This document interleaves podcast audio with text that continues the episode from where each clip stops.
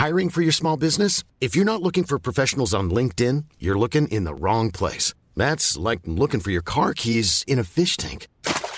LinkedIn helps you hire professionals you can't find anywhere else, even those who aren't actively searching for a new job but might be open to the perfect role. In a given month, over 70% of LinkedIn users don't even visit other leading job sites. So start looking in the right place. With LinkedIn, you can hire professionals like a professional. Post your free job on linkedin.com/people slash people today.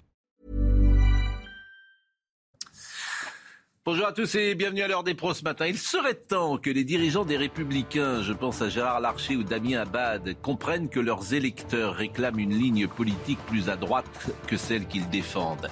La première place d'Éric Ciotti hier démontre que les questions d'autorité de l'État, de sécurité, d'immigration, d'identité sont au cœur des préoccupations du peuple de droite.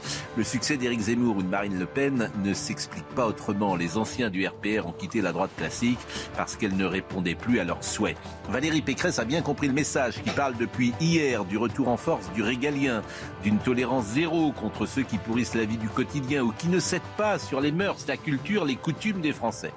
Les électeurs des Républicains ont ce matin un dilemme. Il est possible qu'Éric Ciotti incarne mieux leurs idées, mais Valérie Pécresse a peut-être plus de chances de battre Emmanuel Macron pour de multiples raisons, dont une qui est évidente, mais que certains hésiteront à mettre en avant.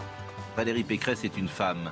Et si c'était le moment de placer à la tête de ce vieux pays une femme jeune, expérimentée, crédible, et si c'était le moment d'envoyer un signal fort au monde entier, une femme présidente, une femme qui a des convictions, qui ne cède rien et qui peut rassembler toutes les familles de la droite? Question pour une élection, réponse dans 97 jours, le 10 avril, à l'issue du premier tour. Bonjour, euh, Madame Millot. Une femme à la tête bien faite. Bien sûr, mais euh, Deuxième de sa promo. euh, mais je n'arrive- bien sûr, euh, mais je n'arrive pas à savoir si c'est un avantage ou pas d'être une femme. Qu'en pensez-vous? Personnellement, moi je trouve que oui. Je parle dans la vie politique, bien évidemment, c'était pas une question générale. Non, mais j'arrive pas à savoir si c'est un avantage ou un inconvénient. Est-ce que ça peut être un moment, j'espère les gens se disent, tiens, Je- J'espère qu'on ne va pas voter pour elle juste parce que c'est une femme. Oui, j'espère Mm. aussi. quand je, même. je ne dis pas cela, vous l'avez bien compris, mais il y a une cristallisation, comme disait Stendhal parfois. Est-ce que, euh, est-ce que ça peut être un Enfin, avantage Peut-être que ou ça peut en faire, euh, faire pencher certains. Laurent Geoffrin, Il y a une erreur dans votre présentation, comme d'habitude. oui. Bonjour. Bonjour. Comment ça va? Ça va très C'est vendredi. Bonjour, bienveillance et amour. C'est le calendrier de l'Avent. Qui aime bien, châtie bien. Oui. Ah. Et donc, euh, vous dites les- le peuple de droite, mais Oui. c'est les militants qui ont voté, c'est les adhérents. Donc, est-ce qu'ils sont représentatifs de l'électorat C'est pas aussi évident que vous le dites, parce que dans les sondages, Mm. c'était Bertrand qui arrivait en tête. Sauf que les sondages se trompent tout le temps, ça ne vous a pas échappé quand même. Mais- Si vous êtes mais- le dernier en France à croire aux sondages. Non, mais c'est bien. Vous vous trompez, c'est vous qui vous Ah. trompez. Non, je- Tous les sondages donnaient Bertrand devant, c'est évident. écoutez. Donc, je- si, vous- ce que vous dites était si vrai, Laurent. c'est Ciotti qui, aurait dû être devant dans les sondages. Laurent, Or, là, c'est des Laurent 100 Geoffrin. 120 000 personnes. quand vous avez euh, Marine Le Pen qui est à quasiment 20, quand vous avez vous Éric parlez Zemmour du- qui vous quasiment du- 15, quand vous avez Nicolas Dupont-Aignan, euh, quand vous avez... vous avez un pays qui penche complètement à droite, Ça, c'est vrai, oui. sociologiquement.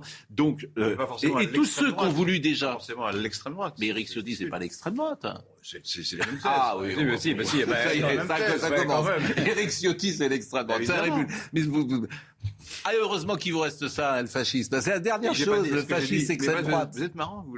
J'ai jamais dit fascisme, donc vous dites pas de ça. vous n'êtes pas sérieux. Mais je vous aime droite, c'est pas forcément le fascisme. Vous n'êtes pas sérieux, euh, mais vous Bah, C'est vous qui, dites des choses euh, inexactes. Ah non, vous ne vous en sortirez pas. Moi, j'ai une remarque. Bonjour, euh, monsieur. Ruffol. Moi, j'ai oui. une remarque tout de même. Vous dites euh, de Pécresse que c'est une femme de conviction qui ne sait de rien. Oui. On peut discuter. Peut-être, On oui. peut discuter. Oui, parce qu'on Oui. peut, ça peut quand même se discuter. Parce que moi, j'ai souvenir de. euh, de Mme Bah, Pécresse avec des hier. convictions fluctuantes et qui cédait beaucoup, en tout cas au communautarisme. Alors peut-être a-t-elle changé, et dans ce cas-là, tant mieux. que Mais j'ai des Et ça sera tout l'enjeu de la J'ai campagne. des souvenirs de Madame Pécresse qui allait avec les indigénistes notamment pour euh, signer des pétitions pour, la, pour une société multiculturelle. J'ai retrouvé, on m'a fait passer aimablement le bouquin qu'elle avait co-signé Oui. avec Rokhaya Diallo et compagnie Mm. Pour une république multiculturelle et post-raciale. Et il y avait quand même là la signature de Madame Pécresse. C'était il n'y a pas si longtemps que cela. Euh, donc Écoutez, euh, je, euh, je veux bien qu'elle ait des convictions aujourd'hui, mais enfin Oui. les convictions d'aujourd'hui ne sont pas celles d'hier. Et donc le passé quand même pèse aussi Bon. un peu. En tout cas, là où vous avez raison, c'est que je ne sais pas précisément comment euh, agira Valérie Pécresse. Ce dont je suis sûr, c'est qu'aujourd'hui, le les républicains, me semble-t-il, euh, ont, ont, envie d'entendre euh, plus euh, la voix d'Éric Ciotti que celle de Xavier Bertrand. C'est tout ce que je dis. c'est que ceux qui ont voulu déjà quitter les Républicains, ceux qui ont voulu, mais, mais même les autres, ils sont partis chez Macron. Même les autres, vous n'en savez rien. ils, sont partis, chez... Macron. ils sont partis chez Macron. Bah non, mais Darmanin, pour gagner, il faut, il faut récupérer les, ces électeurs. La base électorale est très faible. Non, mais ce que dit Geoffrin n'est pas totalement faux, pour une fois. La base électorale est très faible. Il y a 120 000 électeurs. Oui, bien, vous dites que même Brioufol est là. Ah oui, non, mais je reconnais que parfois il dit des choses un peu sensées lucidité, il voit les choses comme elles sont. Autant, les souligner, c'est tellement rare. Ah. Bienvenue Arnaud. Bienvenue chez les fous du vendredi. Ah ouais, ça, ça, fort. Ça va peut-être enfin être la fin du en même temps. En même temps qui, qui, est, compliqué. Hum. Il est possible que euh, cette élection marque la fin du en même temps. Parce qu'en fait, tu peux, le en même temps tue le débat politique. Monsieur Chiche. Bonjour, merci de me recevoir. Comment? Bonjour. Monsieur Chiche. Alors, euh, le, en même temps, vous l'avez également. Elle est, Pécresse est également le en même temps. Pécresse, c'est quand même le, la même pièce que Macron. Il n'y a pas de différence entre Pécresse et Macron. Pièce que Macron. Il n'y a pas de différence entre Pécresse et Macron. C'est va être ça la faiblesse de Pécresse, je pense. bah, elle n'apporte pas, une plus-value. Il faut le laisser parler. C'est un, un, Macron en jupon. En tout cas, moi je l'ai rencontré, Madame Pécresse, il y a un an, euh, quand on a fait, euh, quand on a essayé d'aller à la rencontre de toutes les personnalités politiques qui comptaient pour lui présenter la santé la problématique de l'hôpital et des soignants en ville. Et elle avait fait preuve d'écoute et elle m'avait expliqué ce qu'elle faisait dans sa région. Et donc, eh ben moi, je suis content de savoir que peut-être on a une candidate d'un grand parti mm. importante qui portera les questions santé et qui aura peut-être un regard là-dessus. Et je me dis très naïvement que ça incitera peut-être l'exécutif actuel à peut-être faire des choses. Euh, en tout cas, voilà, c'est tout l'espoir que je porte. Pendant le Covid, elle a été la première à aller chercher des masques. tout à fait. Et puis, et puis, si vous voulez, euh, euh, je, me, je, me, permets de parler. Hein. Ah c'est vous le patron. En plus, hein. non, non, je rien du tout. Il faut comprendre que la, la politique, nous, on la regarde sous l'angle santé. C'est vrai qu'on est un peu, sans, voilà, forcément. et finalement, cette primaire des Républicains, on a aussi entendu Philippe Juvin, qui est, qui est anesthésiste, euh, qui, a, qui avait des propositions sympas. Et aujourd'hui, moi, je me dis, bon, bah, si jamais c'est Pécresse qui gagne et que Juvin, admettons, ou les ministres de la Santé, euh, c'est des choses qui me vont pas trop mal, quoi, aujourd'hui. Voilà. Donc, Alors, euh, moi, je regarde ça de l'extérieur, évidemment. La pandémie a commencé en 2020. Et je vois ce gouvernement, et je résume en une phrase, ils n'ont rien fait pour l'hôpital. Voilà, je le résume comme ça. Alors, Donc je me dis, mais comment c'est possible d'être aussi inefficace? Et je, vraiment, il y a un autre mot qui me viendrait à, l'esprit, mais je ne vais pas le dire. Mais comment est-ce possible d'être inefficace, de ne pas avoir plus de lits euh, dans les hôpitaux? On, est aujourd'hui, alors les chiffres, vous allez les voir, on est à 1934 patients en réanimation, il y a eu 103 décès hier, il y a 50 000 contaminés. On va y entendre tout à l'heure Jean Castex parce qu'on va avoir de nouvelles restrictions. Mais en fait, tu te dis, mais que font ces gens-là? Qu'est-ce qu'ils font au ministère de la Santé. Qu'est-ce qu'ils attendent pour réformer cet hôpital? Le Ségur n'a servi à rien. On vous a donné un chèque de 200 euros, mais enfin, on vous prend vraiment euh, pour, euh, comment dire, des moins que rien en faisant ça. Donc, comment est-ce possible? Bah, D'abord, vous savez, on, dit ça de l'exécutif actuel, mais si on en est là, c'est qu'il y a eu d'autres exécutifs avant qui ont vous avez raison. Qui, ont fait que l'État actuel n'est pas que la responsabilité de Macron. Alors, mais quand on parle de cette, de cette problématique-là, j'ai envie de vous dire, ça tombe sur lui, euh, le Covid, qui est l'accélérateur de la destruction du système de santé, qui n'est pas la cause. Donc tout de suite, tous les gens qui vont vous dire le Covid est la responsabilité de la chute de l'hôpital, c'est un mensonge, c'est faux. Le Covid est un accélérateur, oui. Le Covid a eu un effet de loupe sur la situation dramatique de l'hôpital, de la ville, des cliniques, mais en aucun cas le Covid est responsable. Nous sommes d'accord. La, catastrophe, ça a été Marisol Touraine, bah, qui est la plus bah, mauvaise des ministres de la Santé de l'histoire de la République. Euh, euh mais c'est vrai, c'est une catastrophe absolue. En, en, tout cas, ce qui est sûr, c'est que aujourd'hui, c'est Macron qui est au pouvoir.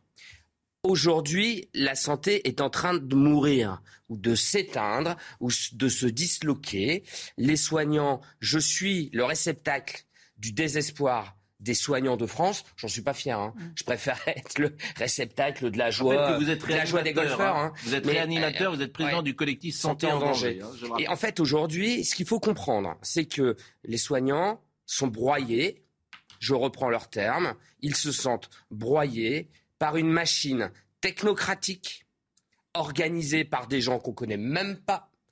Président de la CNAM, des gens en costume dans des bureaux parisiens qu'on ne connaît pas qui ne connaissent pas le terrain. Ces gens-là sont dépositaires d'une organisation technocratique qui détruisent les soignants et qui veulent faire d'eux des ouvriers du soin. Et en fait, en parallèle de la situation humaine que je vous présente, vous avez tous en tête le fait qu'on a dégraissé l'hôpital, on lui a coupé les vivres au nom en fait d'une productivité où c'était pas, comme ça c'était pas comme ça que c'était présenté. est le même paraît-il. Il est mal euh, ventilé. Mais, en Allemagne paraît-il qu'il y a autant d'argent que chez nous. ce que vous il dites, est mal ce que ventilé. vous, ce que vous dites est très vrai. Ce qui prouve bien que la santé est absolument pas organisée de manière efficiente on est, il faut mais ça, c'est pas couper les vivres. Euh, c'est non, non, non, par exemple, la PHP, la PHP qui est le premier employeur euh, de l'île de France. Vous avez 35%, c'est Péromort à chaque fois qu'il ah, vient ici qui nous le dit, vous avez 35% des gens qui n'ont jamais vu un, un, malade. Donc, et c'est 35% des gens qui sont des administratifs. administratifs. Des administratifs, paraît-il, ne sert à rien. Et il disait, Péromort, il y a 25 ans, quand j'ai commencé, j'avais un interlocuteur, par exemple, il dit, je veux monter une cellule euh, pour le, contre le cannabis, par exemple, ou, ou pour lutter contre le cannabis. Avant, j'avais un interlocuteur, maintenant j'en ai neuf. Eh ben, ben, en fait, là, vous mettez le doigt sur un des problèmes. C'est un des problèmes, Pascal, effectivement, les administratifs. Alors, il y en a trop, ça c'est sûr. Il y en a trop. Ah oui. le problème dans tous les sens, il y en a trop. Et puis alors, dans les hôpitaux, si vous voulez, on a des gens qui ne sont pas des managers. C'est des gens qui organisent les hôpitaux, mais qui n'ont aucune notion managériale. Et qui les nomme? Ah bah écoutez, c'est les tutelles, euh, c'est l'ARS, c'est le ministère. Et qu'est-ce qu'il faudrait faire? Bah, Ce qu'il faudrait faire, c'est en fait euh, redonner un peu de place aux soignants de terrain dans la gouvernance à l'échelle des hôpitaux, à l'échelle des ARS, qui sont censés organiser les régions. Petit exemple sur les ARS. Est-ce que vous croyez que c'est l'ARS de, de, de, de Agence régionale de santé. Pardon. Est-ce que vous croyez que c'est l'ARS du Jura, par exemple, qui a organisé euh, lors de la première crise pandémique des tournées de soignants organisées avec des sages-femmes, des kinés, des médecins pour aller au chevet des gens qui pouvaient pas aller à l'hôpital pour surveiller les patients qui avaient le Covid? L'ARS n'a rien organisé du tout. C'est les soignants qui s'organisent. La crise Covid, elle a montré une chose, c'est que les soignants de terrain ont aussi des facultés à organiser le soin. Et moi, je dis pas qu'il faut supprimer, je dis pas qu'il faut supprimer le ministère de la Santé ou qu'il faut supprimer les ARS. Je dis qu'il faut vampiriser le système, pas forcément avec des gens comme moi, parce que moi, je suis, moi, moi, il y, en a plein des, des, soignants de terrain. Je suis pas le seul, mais il faut vampiriser le système avec des gens qui ont l'expertise du terrain. Et aujourd'hui, Pascal, quel que soit le sujet que vous preniez sur la santé, il y a quelque chose qui saute aux yeux, c'est que ces gens-là n'y comprennent rien. Et si vous voulez, moi j'ai eu le ministre de la Santé au téléphone il y a un mois, il m'a fait l'honneur de me téléphoner, euh, j'étais flatté, ça s'est bien passé. Et, il connaît quand même il, sait ce dont vous parlez Écoutez, je vais vous raconter une anecdote, et tant pis s'il m'en veut, mais c'est pas une anecdote très grave. Hein. Mais en fait, euh, il me demandait si j'étais inquiet. Alors je disais, bah écoutez, euh, Monsieur Véran, oui, je suis inquiet moi parce que euh, je suis destinataire de tous les services d'urgence qui ferment, des services de SMUR qui ferment, des sages-femmes qui changent de métier, des infirmiers qui veulent se suicider, qui sont en burn-out, qui veulent mourir. oui, oui, Monsieur Véran, je vous avouerai que je suis un peu inquiet. Et il m'a dit, bah écoutez, Arnaud, j'étais en visite à l'hôpital de Blois euh, je tiens à vous dire que j'ai fait acheter, je caricature à peine, hein. je tiens à dire que j'ai fait acheter une machine pour porter les malades. Bon. En me disant qu'en fait, ça allait épargner le dos euh, des soignants. Ben, j'ai dit, Monsieur Véran, euh, c'est très bien et c'est fantastique. Et puis, j'ai rien dit d'autre. Mais au fond de moi, qu'est-ce que je me suis dit? Mais en fait, Pascal, c'est juste normal d'avoir des élèves malades. C'est juste normal. Et en fait, quand Castex il va à Montpellier pour dire on va développer, on va lâcher 200 ou 300 millions pour les hôpitaux de Montpellier et de Nîmes parce que ce sont les hôpitaux qui ont le moins reçu. Non, mais en fait, c'est juste normal d'entretenir la santé. Vous comprenez? On va pas, on va pas, on va pas les, on va pas les remercier parce qu'ils entretiennent la santé. Bon, le Ségur, ils ont fait un chèque. Ils pensaient acheter la paix sociale. Mais ça n'a même pas été un rattrapage. Il y a eu, ces gens-là, ils le disent quand Castex, il se met en colère à, l'Assemblée nationale. Il dit, oui, c'est vous qui avez fait tout ça avant. Oui, mais bon, Pascal, est-ce qu'on trouve les solutions avec les gens qui ont fabriqué le problème? Qui a fabriqué la T2A c'est quoi la T2A La tarification à l'acte dans les hôpitaux. C'est ce qui a tué l'hôpital. Qui a fabriqué ça hmm. C'est Jean Castex. Donc comment voulez-vous Comment voulez-vous qu'aujourd'hui Comment voulez-vous aujourd'hui qu'on puisse mm. penser résoudre le problème avec celui qui est dépositaire de la situation d'aujourd'hui? Donc, ce que vous pointez du doigt, c'est effectivement la dérive administrative et effectivement les, la, manière dont fonctionne cet hôpital. Et ce que vous voudriez effectivement, par exemple, euh, l'exemple que vous venez de, de, donner, il faudrait l'enlever. Par exemple, la T2. Alors oui, faut, faut savoir que la T2A au début, c'était assez vertueux, c'était pour monitorer un peu l'activité des hôpitaux. Ça a du sens de monitorer qui fait quoi. On fait pas tous la même chose. Un grand CHU, il va opérer des enfants euh, tout petits, et, et, un hôpital plus standard, il va plutôt faire des appendicites, des, des, des, des opérations de la vésicule biliaire, je caricature. Donc c'est intéressant, c'est intéressant de savoir qui fait quoi. Mais en aucun cas, en aucun cas, je ça retiens, peut dicter euh, la, euh, je le retiens fait, de ce que vous dites, les le budgets soient alloués. français. Je retiens, c'est le système français, l'administration, l'État profond. Emmanuel Macron, pour le coup, n'est pas Oui, le seul je- responsable de ça. Oui. Je suis d'accord sur le fait qu'il faut modifier le mode de gestion de l'hôpital qui est trop managérial, justement. Oui, faut- technocratique, etc. Bon, ça, on est d'accord. Mais il faut, faut en trouver un, c'est pas simple. Mais il faut voir d'où ça vient. Mais oui. faut voir oui, mais on s'en fiche. Parce que si vous euh, voilà, faut, ça faut trouver des pas- solutions pour Vous aujourd'hui. pouvez pas comprendre. Ben, c'est l'État français qui multiplie les fonctionnaires dans tous les domaines, voilà, et Non, qui invente. non, et c'est qu'est-ce que vous voulez que je vous dise des, Non, c'est- des gens qui servent à rien mais- dans tous les domaines. Si vous- j'ai même rien dit, vous me répondez. Ouais, parce que c'est un peu ça. Je le fais vite. Ça vient d'une idée générale selon laquelle, qui était largement ré- euh, répandue, à droite principalement, mais également en, par- en partie à gauche, on dépense trop. Les dépenses publiques sont excessives, y compris dans la santé. Donc il faut essayer de les contenir. C'est pour ça qu'ils ont fait cette gestion euh, l'ONDAM. L'ONDAM, c'est l'objectif de dépenses annuelles. C'était pas idiot. Alors, chaque année, on va voir combien on dépense. Ils n'ont pas réduit les dépenses, ils ont essayé de les contenir. Et c'est mode, ce mode de gestion qui a eu un effet pervers qui nous a conduit à la Bah, situation le truc, ce qu'il faut crois avoir. pas, C'est pas Mais- ce, mais c'est moi, c'est- c'est je- c'est plutôt la trêve et pour la technocratie. Quand vous avez oui, mais la plus de 30%, technocratie, si c'est pas- si c'est pas des fonctionnaires qui font les- Vous avez un, hôpital, je crois que c'est à Valenciennes, je crois, qui a fait l'expérience précisément de réduire l'effectif des administratifs Mm. à 10%. Mm. C'est à Valenciennes, je crois me souvenir. Eh bien, c'est un hôpital qui marche très bien avec 20% de moins d'administratifs. Donc, on peut faire des économies avec les, modes, les modes de fonctionnement Alors, qui sont... Monsieur Chiche va partir à 9h25. Donc euh, après, vous pourrez parler peut-être, mais je voudrais terminer Je, avec je lui reviens ici. sur le, sur le sens. Au début de votre intervention, vous avez dit Je suis le réceptacle de personnes broyées, qui n'en peuvent plus, qui Oui. veulent se suicider. Il ne faut pas l'oublier, ça. Il y a cette perte de. C'est- Il ne faut pas oublier qu'un soignant maltraité, un soignant malheureux, c'est un patient maltraité et c'est un patient malheureux. Alors voilà, j'allais compléter, euh, j'allais, euh, merci pour votre propos, que j'allais compléter, mais que je vais souligner. Euh, évidemment, c'est pas bien de broyer des soignants. Mais le problème, c'est que le soignant, il est broyé. Pourquoi? Parce qu'en fait, aujourd'hui, le système ne met plus à sa disposition euh, un, un contexte d'exercice professionnel qui lui garantisse de bien respecter les prescriptions, de bien surveiller son malade, de bien faire la toilette. Petite parenthèse, dans les EHPAD, Pascal, en France, dans les, dans les hôpitaux gériatriques, vous savez que le week-end, on ne fait parfois pas la toilette des personnes âgées et qu'on leur laisse, on les laisse dans le caca et dans le pipi parce qu'il faut faire des choix, parce qu'il n'y a pas assez de monde. Eh bien, écoutez, quand on est capable de, de, de valider un système comme ça, je suis désolé, c'est pas possible. Et ans, le drame, le, le- le drame, le- excusez-moi Pascal, le drame, c'est qu'effectivement, le soignant, lui, quand il rentre chez lui, il- son obsession, c'est bon, est-ce que j'ai rien oublié? Sa mission, le, médecin, il n'est pas capable de travailler sans être soignante, sans infirmière, à l'hôpital ou en ville. Donc on est tous en interdépendance. Et d'ailleurs, tout à l'heure, vous en avez parlé tout au début, un des gros problèmes de ce pays, vous avez dit pourquoi on réforme pas? Ben, C'est parce que à force de discuter, M. Jouffrin doit bien le savoir, à force de discuter un peu avec les politiques, y compris des gens du, du cabinet d'Olivier Véran, j'échange beaucoup avec Madame Roquette, qui est une femme charmante, une de ses collaboratrices, elle a insisté plusieurs fois, et ça, je suis désolé, peut-être qu'il faudra changer la Constitution ou une sixième République. Elle me parle d'interconnexion entre les ministères. C'est-à-dire qu'en fait, on ne peut rien faire sur la On santé. peut rien faire, c'est ça. On ne peut rien faire sur la santé sans que ce soit un jeu de domino sur tous les autres ministères. Et donc, en fait, en fait, quand nous, on a une bonne idée, admettons, même si elle coûte un peu d'argent, Oui. de toute façon, ça doit être arbitré parce qu'une décision santé aura un retard. Ça, les Français doivent le Non, mais comprendre. mais, Mais- mais on le comprend, en mais, fait- c'est ça qui est là pour le coup. j'ai envie d'exclure parfois la responsabilité de ceux qui gouvernent, c'est qu'en fait tu peux rien faire dans ce pays. C'est absolument fascinant. Tu ne peux rien faire. en fait, Donc ça sert à rien d'élire des gens. Ils peuvent rien faire. c'est Ils sont là pour. c'est- euh, c'est- un peu. Ils, ils ferment des hôpitaux, déjà, ils ferment Mais des non, lits. mais- donc faire- non, mais je vous assure, c'est kafkaïen. en fait, c'est du bon sens, donc ils c'est savent dans des, systèmes aujourd'hui. Bon.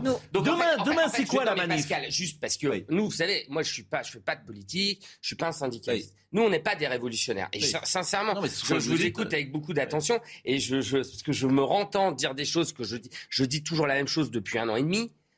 Moi, en économie, j'y connais rien. Hmm. Si l'État, si l'organisation de l'État permet d'assurer la pérennité de l'économie de notre pays, très bien. En affaires étrangères, j'y connais rien non plus. En éducation, j'ai mon avis, mais j'y connais pas grand-chose. Mais il y a un domaine où oh, ce sera compliqué de m'opposer des gens qui connaissent mieux que moi. Euh, c'est la santé. Hmm. Et peut-être que dans ce pays, il faut arriver à l'idée que l'organisation actuelle de la santé dont le but n'est pas que de prendre soin des soignants, dont le but est de soigner les Français, les enfants. Vous savez, quand les SMUR, ils ferment. c'est pas des gens comme vous qui sont. Euh, mais, parce que, mais parce par exemple, demain, il y, a un nouveau, il y a un président, il vous appelle, vous dit bon, moi j'ai besoin d'un type de terrain euh, qui euh, qui fasse, qui mette l'administration au pas. Mais, vous y allez Mais bien sûr. Vous y allez Conseiller. ministre de la Santé. Conseiller des Non, ministre de la Santé. Ah non, mais il y a un moment. C'est un peu excessif. Non, mais Pascal. mais, mais Pascal. Parce que c'est toujours des types qui sortent de l'ENA ou qui. Oui, mais il faut, si vous voulez. Mais qui connaissent rien. il faut trouver du. pas le terrain. Oui, mais d'abord, il manque de médecins en France. Moi, je suis anesthésiste réanimateur, je prends des gardes d'urgence en réanimation. Euh, au SMUR, je crois que je rends service sur le terrain. Et puis, c'est ce que je sais bien faire. Mais, mais en fait, j'ai créé le collectif Santé en danger parce que ça s'imposait à moi au niveau de ma responsabilité médicale et éthique. Demain, c'est quoi et donc demain, s'il faut, nous, nous, on est force de proposition. Vous êtes combien demain, dans la rue Donc demain. Ah bah alors ça, vous savez, j'ai pas une grosse expérience. Une grosse manif. Vous savez pourquoi c'est une grosse manif? Et, et, ça encore une fois, hein, et j'espère que les médias vont bien le relayer. C'est la première fois, c'est la première fois que la santé, elle est unie. Alors ça veut dire quoi la santé unie? C'est les syndicats de médecins, les syndicats de paramédicaux, le privé, les professions libérales, tout le monde est réuni. Jérôme Marty, Emmanuel Loeb. Vous voyez, vous parlez de l'organisation de la santé de demain. Emmanuel Loeb, président du syndicat Jeunes Médecins, mm. ce type, il est fort. Il faut effectivement peut-être écouter plus par exemple, de les gens de la PHP, Martin Hirsch, il sera avec vous? Ah ben je sais pas, j'espère. En tout cas, Rémi Salomon. en, tout, cas, moi j'écoute beaucoup. il sera aux abonnés. J'écoute beaucoup Rémi. Il sera planqué comme d'habitude. Quand, on écoute Rémi Salomon, qui est le président de CME, euh, bah écoutez, ce, monsieur, il dit les mêmes choses que nous. Donc demain, la santé sera réunie parce que vous savez bien que quand il y a des sages-femmes dans la rue ou des infirmières anesthésistes que je salue, eh des IBOD, le médico-social, le monde du handicap, en fait, quand les gens vont par corporation dans la rue, leur pouvoir, il n'est pas très fort. Et, nous, on dit depuis longtemps, soyons unis. Et demain, on est unis pour dire aux Français, aidez-nous à vous soigner. Votre santé est en danger. On n'est pas sûr de pouvoir vous soigner en sécurité. La difficulté, Laurent Geoffrin, elle passe par les humains, comme toujours. Euh, Arnaud Chiche, il est sur le terrain et il est investi dans ce qu'il fait. Martin Hirsch, il pense à sa carrière politique. Voilà. Donc c'est pas du tout les mêmes profils. Bah, il était chez Sarkozy, il est passé chez l'autre. C'était vous dire sa, colonne vertébrale. Donc euh, moi je préférerais ce profil-là pour diriger euh, l'administration française que ceux qui ne pensent qu'à leur carrière. J'en ai ras-le-bol pour tout vous dire, de ceux qui ne pensent qu'à leur carrière. L'accusation gratuite. Bah, ben c'est pas gratuit. C'est le profil. C'est le profil. Si vous parliez avec Hirsch, vous verriez qu'il s'y connaît autant que vous, sinon beaucoup plus. Mais c'est le. C'est leur Évidemment, comme vous l'invitez jamais, euh, bah, on peut pas, les inviter. Euh, je pense qu'il viendrait pas parce qu'il serait ennuyé. En, cela, si vous voulez, le, en cela, euh, le, le je, je, quelle heure il est? En cela, le Ségur de la santé, il est quand même intéressant. pour moi, c'est un cas d'école. Parce que. Mais quelles vont être vos propositions de... Alors, ah bah écoutez, merci de me poser. On, s'en fout du Ségur. Mais le Ségur est un cas d'école de carriérisme politique avec des syndicats non représentatifs. Et ça, ça, ça a été une catastrophe. Alors, madame, si on veut sauver la santé, le président Macron peut encore le faire. Et Olivier Véran aussi. Il faut juste accepter le diagnostic que tout le monde fait sauf eux. Il faut modifier ce qu'on appelle les ratios. Les ratios, c'est le nombre de patients dont doit s'occuper une infirmière. Aujourd'hui, les gens sont broyés pour deux raisons ils, croulent sur la surcharge de travail. Et ceux qui sont encore en place euh, pâtissent des départs qu'il y a déjà eu. Donc ceux qui sont en place, on leur change les horaires tous les jours. On leur change les horaires tous les jours.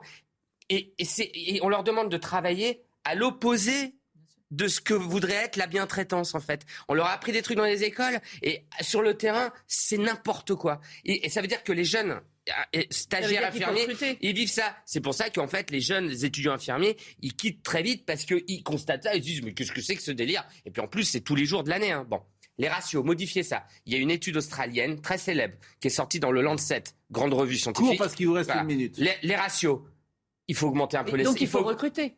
Mais évidemment, oui, mais vous recruterez puisque vous améliorerez les conditions de travail. Il faut augmenter les Il faut augmenter les salaires de 10% et ensuite continuer à les augmenter en fonction de la fidélité à l'hôpital, un pack deux ans, un pack Ça veut quatre dire ans. donc que le, le budget global va augmenter, forcément. Le budget global va augmenter. Ou ventiler Mais- mais d'une- Monsieur Geoffrin, manière quand je vois, quand je vois, il a dit augmenter. il a pas augmenter. dit Quand, je vois ce qu'on fait Ouais. en termes de fiscalité euh, pour les, mini- mais les multinationales en France, je me dis que des milliards, on en a beaucoup et je fais toujours pas de On politique. l'a en vu depuis un an et, Et demi, enfin- l'argent est coulé à flot. Non, mais alors ça veut dire donc qu'il faut augmenter les. Oui, mais sociales. terminez, terminez. Oui, mais attendez. Non, non, mais c'est intéressant. Mais les Peut-être qu'il y a cotisations sociales. 35% Oui, mais Monsieur. Geoffrin, je suis d'accord avec vous, mais là on met le doigt sur aussi, il faut probablement une révolution de vision économique de la santé. On ne doit pas appliquer à la santé une vision d'économie marchande. Si j'enlève à Nike la moitié de ses vous, mais machines, il faut savoir les conséquences. Oui, mais ça, Monsieur Chiche, merci. voilà. Et, et enfin, Et enfin le Ségur a oublié le travail de nuit. Aujourd'hui, une infirmière, quand elle travaille la nuit, elle a une prime de nuit de 1 euro de l'heure.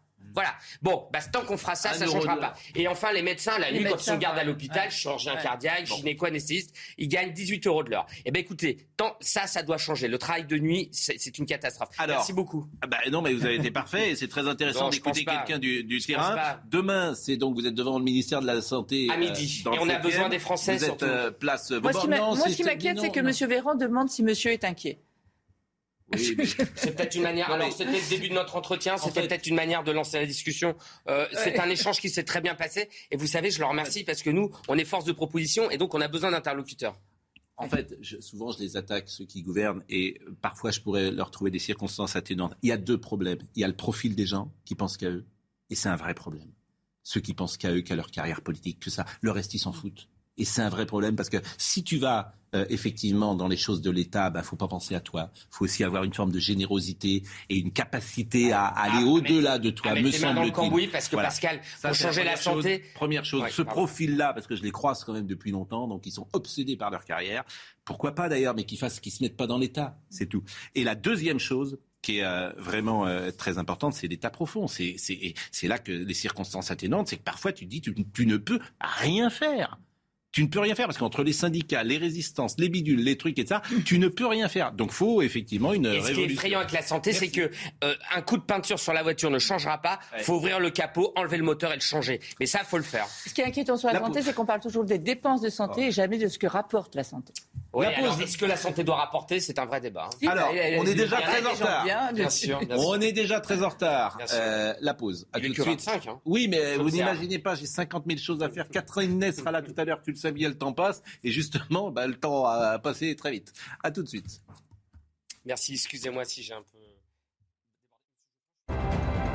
Rendez-vous avec Jean-Marc Morandini dans Morandini Live, du lundi au vendredi, de 10h30 à midi.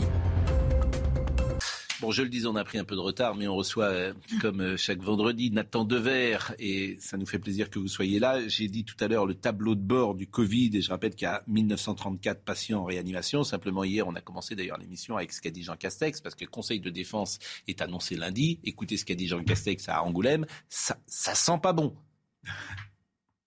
Le président de la République a décidé euh, de convoquer un nouveau Conseil de défense et de sécurité sur la crise sanitaire pour voir s'il y a lieu de, de prendre des mesures complémentaires dès lundi euh, en fin de matinée.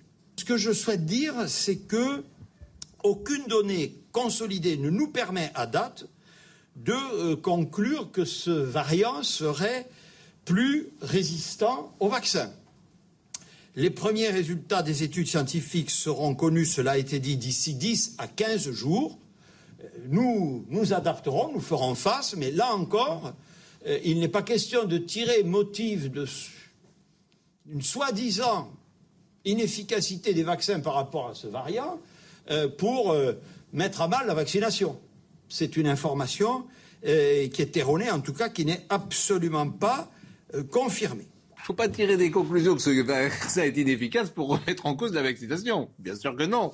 Évidemment, ça c'est pas ça, ça serait pas logique. Non, mais il a, il a dit que rien n'était établi en matière d'efficacité. Donc, Non, mais vous êtes de mauvaise foi, là. Oh non, mais Non, bah, t'as compris que le bien. vaccin, hélas, On a compris. la euh, transmission n'est pas efficace et qui Mais protège non, les il parle, il parle du nouveau variant. Oui, On a oui, compris oui. quelle était, Ah oui, mais quelle était la logique de l'État Bon. hygiéniste aujourd'hui. L'État hygiéniste a deux, a deux ennemis. Il a le Covid et il a les non-vaccinés. Et donc là, il va tomber à bras raccourcis Ah bah sur les non-vaccinés, puisque ce non- sont les pestiférés. Vous n'allez Et- pas pouvoir sortir. Non, je vais pas Lundi, pouvoir. je pense que. Ah en oui, je- Allemagne- mais je Ah pense oui, qu'on va vers un pass, vac- mais on va, aller- on va aller vers un L'Allemagne, ça pass vaccinal. C'est ce qui se dessine. Non. Ah ben, je- Non, parce que la présidentielle que vous voulez quoi d'autre alors La Vous voulez que, confiner les non-vaccinés comme La- veut faire Madame Pécresse d'ailleurs La présidentielle arrive, Vous Il vouliez aura- confiner les personnes fragiles. Donc, euh, il n'y aura pas, fragiles, il n'y aura de passe vaccinal. Oui, mais c'est ça, L'Allemagne, l'Allemagne a confiné ses non-vaccinés. Annoncent- Vous êtes un non-vacciné, vous n'aurez pas le droit de sortir à partir de lundi. Ça vous Et les apprendra. directives européennes, quand Qu'est-ce même. que vous en pensez mais, c'est vous déjà, dis- mais c'est déjà le cas. C'est Ah déjà bah si, vous avez le droit de sortir. Là, Oui, vous allez le être chez vous. encore le droit de vivre un petit peu. oui, non, mais, bah, vous euh, n'aurez plus le droit de vivre. voilà, Voilà. Vous resterez chez vous euh, et vous lirez euh, Marcel Proust ou. Chateaubriand. On fera des FaceTime On fera des FaceTime, ouais. hein. Non, non, mais ça, ça devient, ça devient totalitaire. Mais lundi, hein. mais lundi les non-vaccinés, je parce serai vous. Ils euh. sont enfermés dans une logique C'était la mesure que vous préconisiez, je, je vous rappelle. Non, Non, moi, mais, je, euh, je suis pour la vaccination si, si, si. obligatoire des plus de vouliez- 65 non, ans. Avant, vous vouliez. Mais pourquoi euh, des plus de confiner 65 ans Parce que c'est les fragiles. les plus vieux. Mais, mais pas du tout. Moi, j'ai plus de Bah, vous 65 irez. ans, je me sens pas Eh bien, fragile. eh ben, moi, je vous donne mon mais avis. non, mais c'est, Euh, le- Brigitte. les vaccinations obligatoires, c'est, contradiction c'est tout entre à vous, fait. là. Ah, il y, a c'est tout en à a, fait il y en a beaucoup. Il y en a beaucoup. Essayez de convaincre plutôt que même. Je trouve pas pensée normal que ce soit des enfants Ah bah non, à qui on. plus. Bah, j'ai pas terminé ma phrase. Je trouve pas normal que ce soit des enfants à qui on oblige de porter un masque de 13 ans pour protéger des gens qui ont plus de 70 ans, qui refusent de se faire vacciner et qui, eux, iront en réa. Mais qu'est-ce que vous en savez Enfin, Ah, c'est des c'est quoi, cette nouvelle Bah, directive c'est statistique. Mais enfin, Les gens qui moi, sont en réa, ils ont Moi, plus j'ai de- beaucoup moins de chances d'aller en réa en étant non vacciné. Enfin, j'ai j'ai 0,05% de chance d'aller en, vé- Brigitte. en De réa. risque, de risque, de risque. De risque de oui pardon Brigitte. oui mais je parle comme Castex Castex ça veut dire on a plus on a plus de chances de, de ne pas, de pas aller en réa si on était double vacciné il a été double vacciné il a été malade donc faut arrêter avec ces, ces sottises là moi j'en ai assez ça devient Donc pour l'instant, on a 8 personnes sur 10 en réanimation quand même qui sont des non-vaccinés. Donc euh, écoutez en réanimation vous avez vous avez des vaccinés il y, a- il y en a oui, aussi. oui, alors Il y en a- comprend pas tout, qu'il n'y a ouais. que des C'est non pour- et vaccinés c'est pour je suis en train d'entendre maintenant dans, dans les sur des, Et- des- dans des arguments que qu'il y a la troisième 90% de ceux qui sont en réanimation sont des non vaccinés c'est totalement faux Yvan, vous avez, Yvan, maintenant 60 c'est à pour cette 70% raison- qui sont en réa qui sont des qui sont des doubles vaccinés Et donc faut pour arrêter avec ces sottises qu'on a instauré la troisième dose, justement, Oui. parce qu'il y a encore des gens. Je vais vous montrer, c'est très simple, c'est une courbe qui montre juste que la troisième dose, justement, diminue le risque très rapidement. Et on voit que tout à coup, la courbe remonte. Regardez, on va la voir tout de suite. Hop, elle va apparaître ou, ou pas. Peut-être. Voilà. Vous, voyez, ça, c'est les risques d'être hospitalisé. Et on voit tout de suite que dès qu'on a mis la troisième. Premier, c'est donc risque euh, quand on n'est pas vacciné. Après, après, on a une première injection. On regarde et on s'est aperçu que malheureusement, l'immunité diminuait avec euh, le temps. Donc on voit que l'immu- l'immunité diminue, hop, le risque remonte. Mais dès qu'on met la troisième dose, hop, le risque rediminue. Donc voilà. Donc à Ça, un moment, c'est- bah juste. oui. euh, Attendez, c'est Madame euh, Brigitte. euh, Non, mais ça, c'est. C'est pas Madame Brigitte, c'est l'adresse. Vous avez, vous avez, c'est la- c'est vous l'adresse. avez toute une logique Ce sanitaire. pas, c'est que si tout le monde était vacciné, il y aurait à l'hôpital que des vaccinés. Voilà, 100% dans. Eh ben oui, Oui. puisque ça. Ben oui, il a raison. couvre- Si Il a raison, il a raison. il a La raison. tente de verre et après on l'appelle. euh, de verre. Oui. de faire une remarque. Faisons une- Premièrement, euh, sans être médecin, hein, mais je trouve, euh, Quand on je commence pense comme ça, faudrait, non mais bien sûr, mais je pense qu'il faudrait comme appeler, euh, enfin, trouver des noms spécifiques pour les choses. Un vaccin qu'il faut refaire tous les six mois. Comme je tous les vaccins. Bah non, vous non, avez été vacciné, mois, petit pas- Je Vous ne avez suis pas été vacciné tous les six mois. Non, non, pour, pas- adulte, la- mais la petit, vous avez été vacciné. Nathan. Non, bien sûr, mais je trouve qu'il faudrait trouver un autre Vous mot voyez pour désigner un vaccin qu'il faut refaire. Nathan, ça fait partie, non, mais la même ça fait partie de la vaccination, je rappelle. Il n'est pas très efficace. Ça fait sûr, partie de tous les six mois, Mais on pourrait trouver un autre mot parce que c'est à cheval entre le vaccin et le, et le, et le médicament dans la, dans, la, dans, la, dans la chronologie et dans le rythme auquel on le prend. Première remarque. Et la deuxième que j'aimerais quand même faire, je suis désolé de le faire, mais c'est juste un petit rappel de mémoire, c'est que cet été quand même, Comme le vaccin, les ça gens rappelle qui de mémoire. Que le vaccin c'était une arme parmi d'autres dans un, euh, un arsenal sanitaire, notamment la philosophe Barbara Stiegler qui l'avait dit de manière très pertinente, on leur disait que non, pas du tout, etc. Et aujourd'hui, on voit bien que le vaccin n'est pas l'antidote magique contre le coronavirus. Alors, mais ça, ce personne n'était n'a pas dit cet été régulièrement. Il n'y a pas que la vaccination, je suis tout à fait d'accord avec vous. médecin dire que Déjà, la vaccination n'immunise pas à 100%. Régulièrement. Donc, évidemment, vous Oui, avez n'était Régulièrement. pas dit cet été C'est dans les médias. C'est- Régulièrement, nous avons Personne donné la parole. Régulièrement, nous avons donné la parole à des gens qui ont des effets secondaires euh, de la vaccination. Je précise à chaque fois qu'il ne s'agit pas de remettre en cause la vaccination. Bien évidemment, notre position est très claire. La vaccination protège contre les cas graves. La vaccination permet euh, d'avoir évité des morts. Il n'y a absolument aucune ambiguïté là-dessus. Mais il me semble que notre travail d'information, c'est aussi une fois, euh, comment dire, c'est pas tous les jours, mais c'est de souligner qu'il y a parfois des effets indésirables et euh, qu'ils sont nombreux sur euh, cette vaccination. Et nous sommes en ce moment euh, avec France, qui est euh, avec nous. Bonjour France, et je voulais que vous témoigniez, comme d'autres avant vous ont témoigné. Vous avez reçu votre première dose d'AstraZeneca le 1er mars. Vous Oui. êtes euh, enseignante au Maroc. Et vous l'avez reçu. J'ai été enseignante au Maroc. été détachée quand j'ai été vaccinée. Là, je suis revenue à La Réunion. Je suis à La Réunion. Et euh, le soir même, vous étiez 6, parce que vous étiez avec 12 de vos, de vos collègues. Le soir même, vous étiez 6 à être souffrants, dont 3 avec des symptômes sévères. Et dans la nuit, la fièvre est montée, etc. Et euh, comment allez-vous aujourd'hui et quelles sont les conséquences de cette vaccination AstraZeneca? Alors depuis, euh, voilà, enfin, je vais, je vais juste résumer euh, mes symptômes. Hein. C'est-à-dire que sur le, sur la première vaccination, euh, je me suis retrouvée paralysée des membres inférieurs, avec une perte totale de contrôle de mon corps pendant plusieurs jours.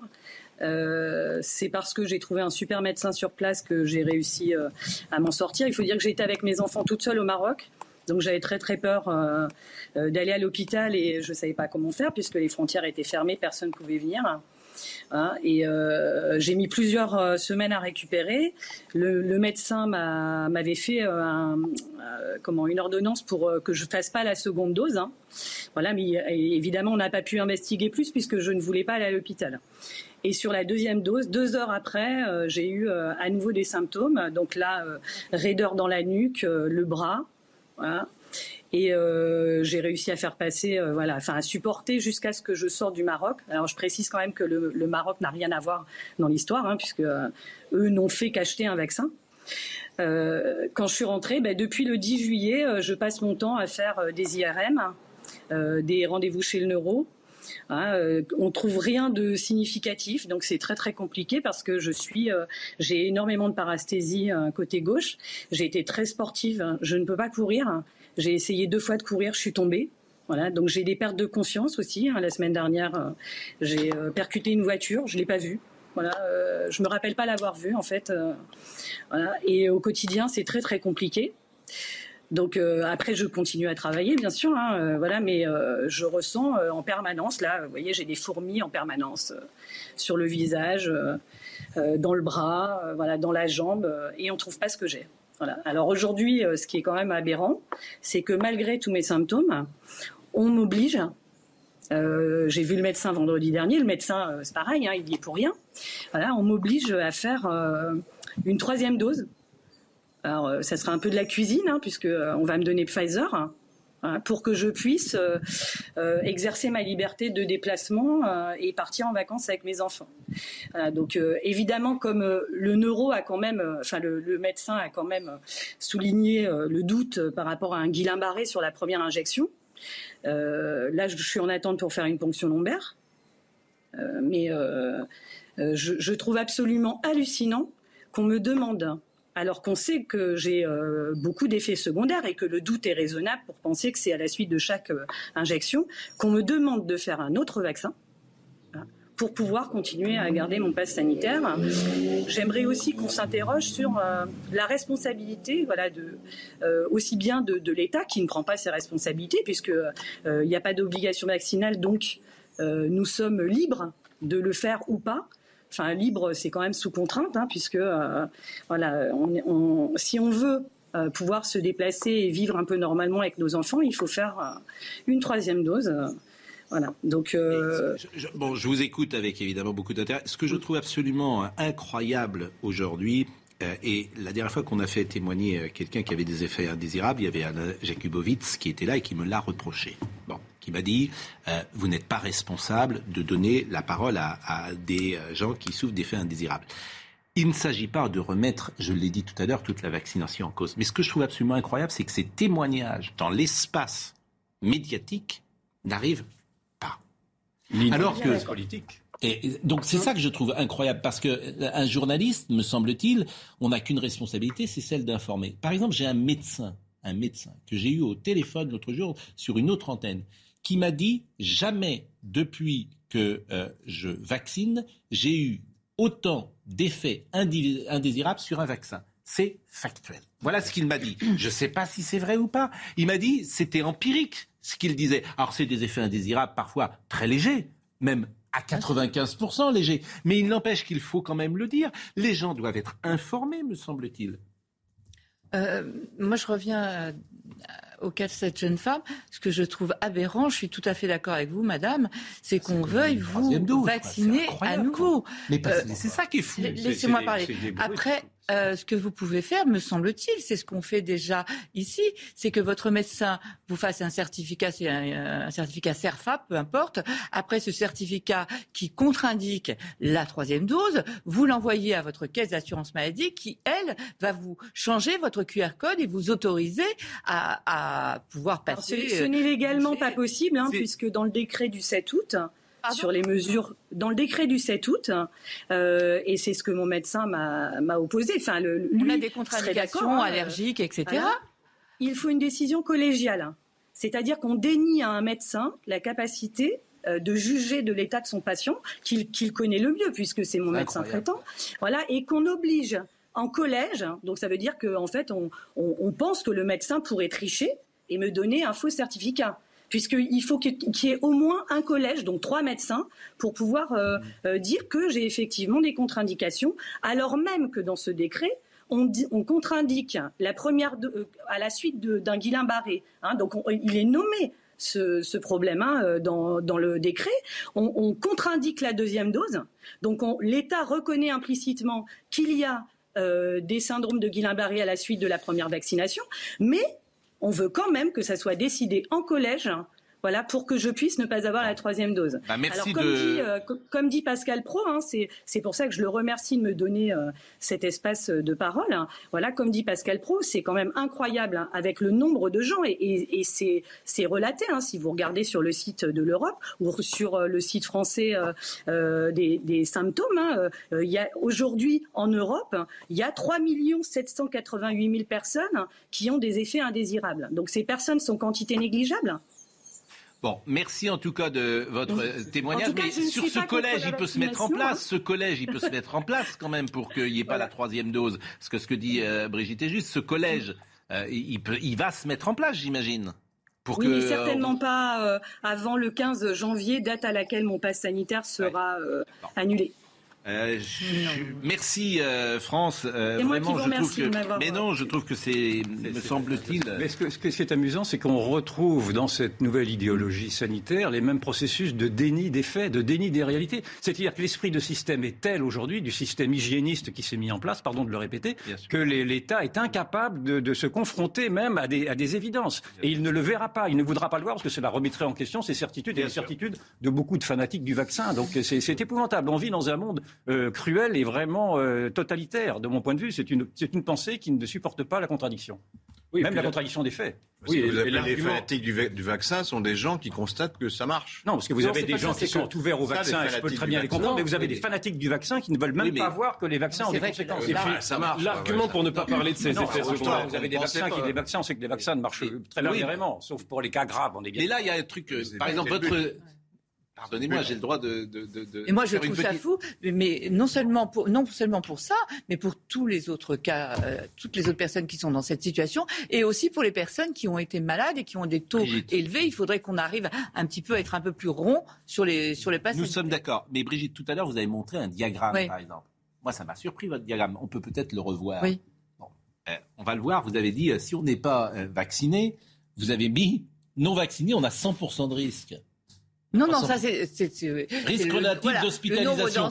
Non vacciné, non, non, 100%. C'est pas 100% de risque. Bah, vous avez marqué 100%. Non, mais c'est, vous n'êtes pas protégé. C'est pas, c'est pas le nombre de, le risque d'entrée à l'hôpital.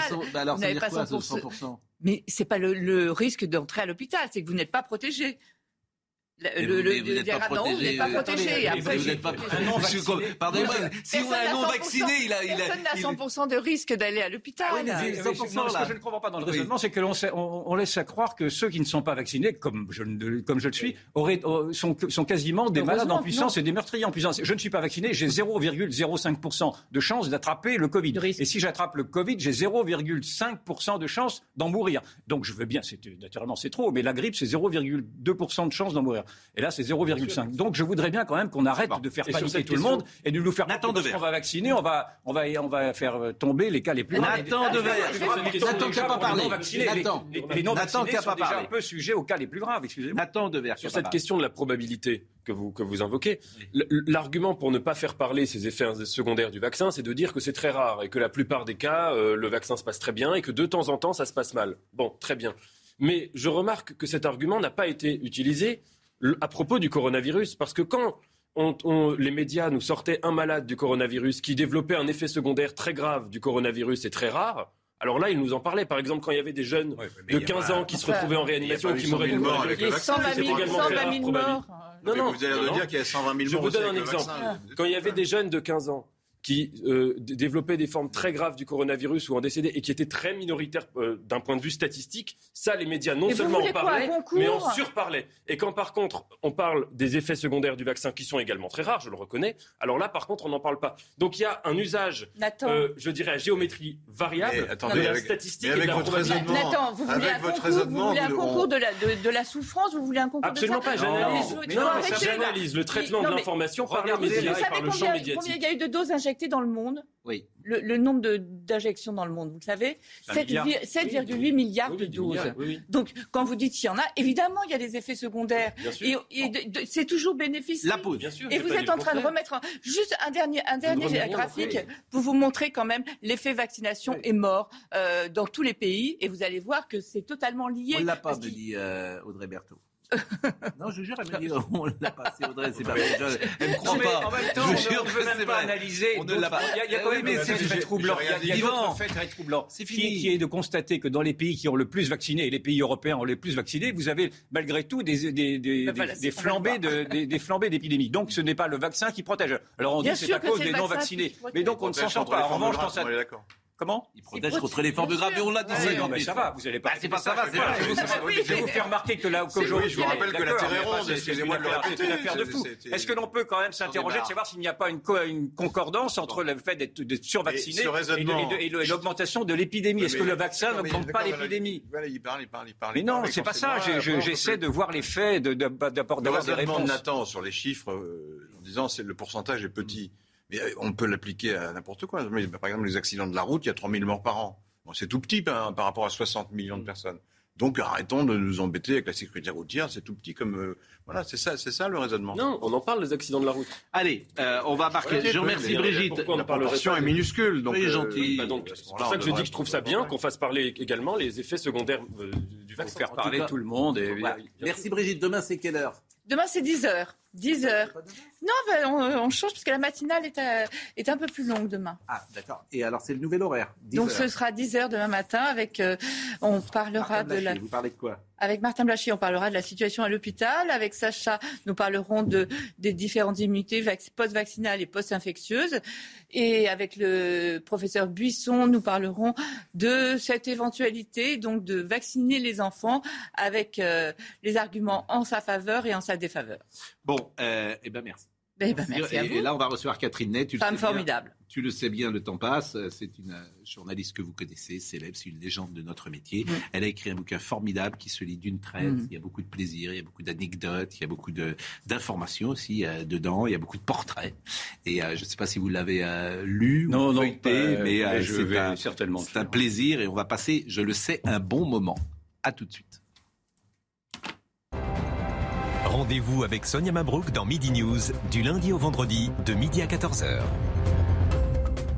Voilà, gratté. Catherine Ney est avec nous, vous la connaissez, tu le sais bien, le temps passe. Souvenir, souvenir, c'est le tome 2. Merci d'être avec nous, c'est un livre formidable. Qui vous remercie. C'est un livre formidable parce que c'est un livre qui se lit d'une traite. Euh, on a un plaisir de lecture, il y a des portraits, des anecdotes, des informations. Donc il y, a, un plaisir d'écriture et un plaisir de lecture et c'est pas si fréquent. Alors il y a beaucoup de choses dans le bouquin et c'est très foisonnant. Et moi j'ai envie de commencer quand même par euh, le, côté info. Et on va reparler ce qui s'est euh, passé entre les deux tours de la présidentielle 2012 lorsque Mediapart a publié un document accréditant un financement de 50 millions d'euros dans la campagne de Nicolas euh, Sarkozy de 2007. Vous me suivez? Et ce document était un faux. On le sait aujourd'hui. Et vous écrivez, le parquet national financier, créé en 2013 par François Hollande, offrait au juge Tourner et à ses équipes une débauche de moyens en billets d'avion et nuits d'hôtel pour aller chercher des preuves en Libye, en Afrique du Sud, en Tunisie. On sait aujourd'hui que le document était un faux, de l'argent libyen, il en avait bien été versé, mais sur le compte de l'intermédiaire libanais Takieddine, qui l'avait gardé pour lui. Toujours à la recherche de l'argent libyen, les juges allaient mettre sur écoute l'ancien président et son avocat Thierry Herzog durant 4500 heures, du jamais vu. Ne vous inquiétez pas, je le surveille, Sarkozy, je sais exactement ce qu'il fait, s'était vanté Hollande devant les députés socialistes le 17 euh, février 2014. Oui. C'est terrible.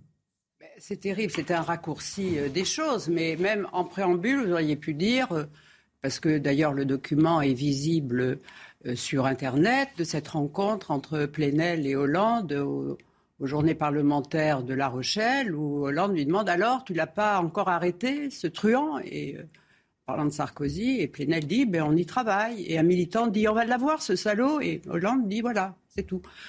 Donc, Qui a entendu cette conversation? Ben, C'était filmé. Ça a été filmé. Euh, c'est vous, si vous allez sur Internet, vous la retrouvez, cette conversation. Hollande dit ce truand euh, Non, euh, ce truand, oui. Oui, oui. Je ne sais pas si c'est le mot exact, mais je le mets dans mon livre et j'ai hmm. oublié, mais c'est dans mon livre. Alors bon, et j'ai la transcription exacte. Alors moi, j'avais été étonné de voir cette chose de Mediapart sortir entre les deux hmm. tours, le dimanche hmm. entre les deux tours. Vous voyez, et Nicolas Sarkozy était en, en réunion à Clermont-Ferrand. Et donc, euh, lui, il dit qu'est-ce que c'est que cette histoire euh, Donc, il a porté plainte pour usage de faux. Et le juge a dit que c'était probablement un faux, puisque Mediapart n'a fourni que la photocopie. Or, quand on fournit la photocopie, parce que si c'était un texte qui annonçait qu'on allait donner de l'argent à Nicolas Sarkozy, c'était sur du papier qui datait d'avant 2007, puisque c'était pour la campagne de 2007. Donc, s'il y avait eu l'original que Mediapart n'a pas donné. Pourquoi Mediapart ah, n'a pas donné Parce que l'original n'existe pas, peut-être Je euh, n'en sais rien. En tous les cas, les juges, on ne peut plus dire. la police scientifique n'a pas pu dire que c'était un faux, parce qu'on aurait vu au papier, même la police des, des, des signes. Euh, mais le juge a dit aussi que comme Mediapart ne pouvait pas savoir qu'il produisait un faux, eh ben, il n'y avait plus rien à voir. Mm. Donc, ils ont. Euh, et ce qui est effrayant, c'est le rôle de François Hollande là-dedans. Alors, ah mais ça, j'en sais rien. Voilà, il y a des choses bizarres, mais moi, je prouve rien. C'est, je me pose des interrogations. J'accuse pas. Je, dis je le surveille. ben oui, mais pourquoi a-t-il dit ça? Donc, euh, mais là, donc la suite. Donc, ils ont fait appel. La chambre d'appel a donné raison au premier jugement. Donc, comme ils étaient furieux, parce que pour eux, ce texte, ils n'ont jamais reçu d'argent de, Kadhafi, ils sont venus devant la, Cour de cassation, qui a encore renvoyé, et non seulement les a dit, bah, écoutez, non, euh, voilà, il n'y a rien de chargé, mais leur a demandé de payer une amende à Mediapart. Sarkozy a payé une amende parce qu'il a osé euh, hmm. se plaindre devant la justice. Donc, moi, je trouve ça. Il a été condamné plusieurs fois, Sarkozy. Il a été, oui, mais je, vous, je vous suis, il a été condamné plusieurs fois. La suite, oui, donc, après... Et à chaque fois, il a dit c'est un complot, c'est Hollande, c'est machin, etc. Sauf qu'il a été condamné.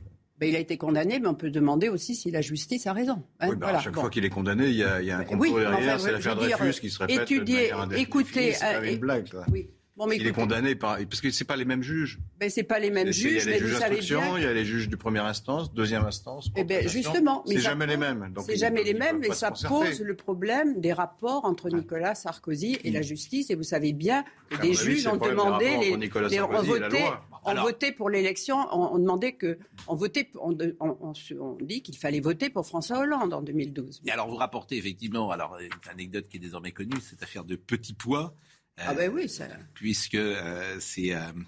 Euh, euh, comment dire, euh, je n'ai pas, euh, il, il, avait écrit, hein, je n'ai pas envie d'avoir autour de moi des gens sortis du même moule, les mêmes personnes, alignées comme des petits pois, de la même couleur, du même calibre, de la même saveur. Ce n'est pas comme cela que je vois que je vais rassembler la France. Si la diversité ne vient pas par le bas, il faut que je l'impose par le haut. Si je veux être sévère avec les voyous, il faut aussi qu'il y ait des symboles comme Rachida. C'est ce qu'écrit Nicolas Sarkozy.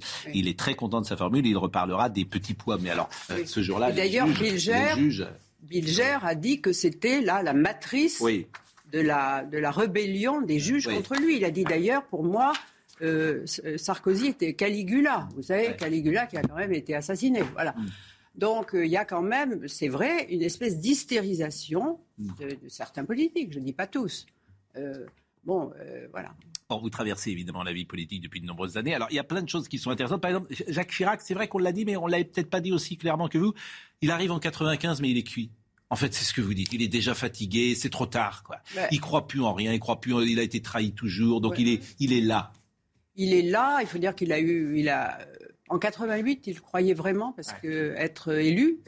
Et il s'est aperçu qu'il s'était bien fait avoir par Mitterrand, qui était plus le fort, le plus fort. Mais surtout, il, s'est aperçu que lors du débat ensemble sur l'affaire Gucci, mm. dans les yeux dans les yeux, Mitterrand lui avait menti. Il s'est peut-être aperçu que là, il s'était fait avoir. Alors, il était malheureux, puis euh, après, quand vous êtes battu, c'était la deuxième fois, il sentait bien que ses proches allaient le lâcher. Mm que Balladur et voilà, Balladur et, Charles Pasqua ne croyaient plus en lui. Voyez, donc c'était quand même Mais il fait une erreur chose. quand même historique. Il prend pas Seguin, il prend Juppé. Euh, d'ailleurs, Bernadette, et vous le racontez, euh, aimerait prendre Seguin, mais au fond, il a, il a peur de Seguin. Alors, il est là, mais il a aussi une responsabilité. Jacques Chirac, c'est qu'il n'est pas très courageux en ne prenant pas ce gain parce qu'il le prend, il prend Juppé pour de mauvaises raisons. Ben, il prend Juppé parce qu'il est sûr d'être tranquille avec un Premier ministre qui ah ne menacera pas de démissionner tous les huit jours et qui le, qui le prendra au téléphone, ce qui n'est pas sûr avec. Euh, avec, euh, c'est ce qu'avait dit Au bout de huit jours, il ne prendra oui, plus. parce que c'était quelqu'un. Si tu le à Matignon, au bout de huit jours, il ne prendra plus. Au qui avait des humeurs, qui était quelqu'un dont j'ai fait un portrait d'ailleurs pour, mm. ça. Et... et ça aurait été mieux à votre avis? On ne peut pas refaire l'histoire, mais... Je, ne sais pas, je ne peux pas vous dire. Je ne peux pas vous dire. En tous les cas, euh, quand on dit, regardez, euh, euh, Chirac, qui a été élu sur la fracture sociale, a changé de pied en octobre, voilà, pour ce, parce qu'il fallait se qualifier pour l'euro. En réalité, mais huit jours après son élection, il déjeunait avec Kohl et lui disait, ils ont fait la, la fiesta dans une windstube, une windstube, on dit ça. où ils vont manger, de, manière absolument incroyable, vraiment, de manière pantagruélique. Voilà, voilà. Et ils étaient ex aequo dans le concours.